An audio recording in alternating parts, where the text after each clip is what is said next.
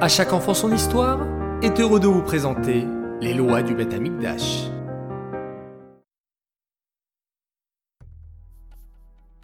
Bonjour les enfants, Bokertov et bienvenue une fois de plus sur notre rubrique Les lois sur le Beth. Merci tout d'abord, merci d'être aussi nombreux à nous écouter, vous êtes formidables et je vais vous dévoiler un secret. Vous savez les enfants, celui qui étudie les lois sur le Beth Amikdash, c'est comme si qu'il prenait part à sa construction.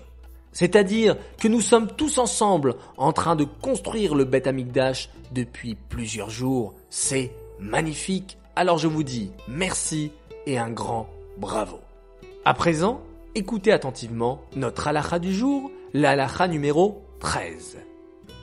C'est une mitzvah de monter la garde au Beth Amikdash il y avait trois Kohanim et 21 Lévi'im qui montaient la garde chaque nuit dans différents endroits du Beth Amikdash.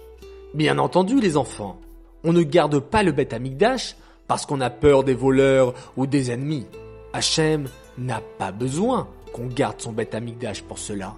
Au contraire, c'est lui qui nous protège et qui nous garde de ceux qui nous veulent du mal.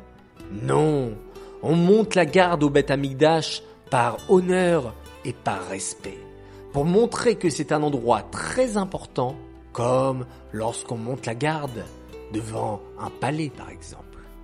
Les enfants, écoutez bien la question du jour. Pourquoi fallait-il monter la garde au Beth Amikdash? Réponse 1. Parce qu'on a peur des voleurs Réponse 2. Parce qu'on a peur que des ennemis viennent le détruire Ou bien réponse 3 parce que c'est un endroit très important qu'on respecte beaucoup. Un, deux ou trois, à vous de jouer. Retour maintenant sur notre question d'hier qui était Est-il permis de passer par le Beth Amikdash pour faire un raccourci?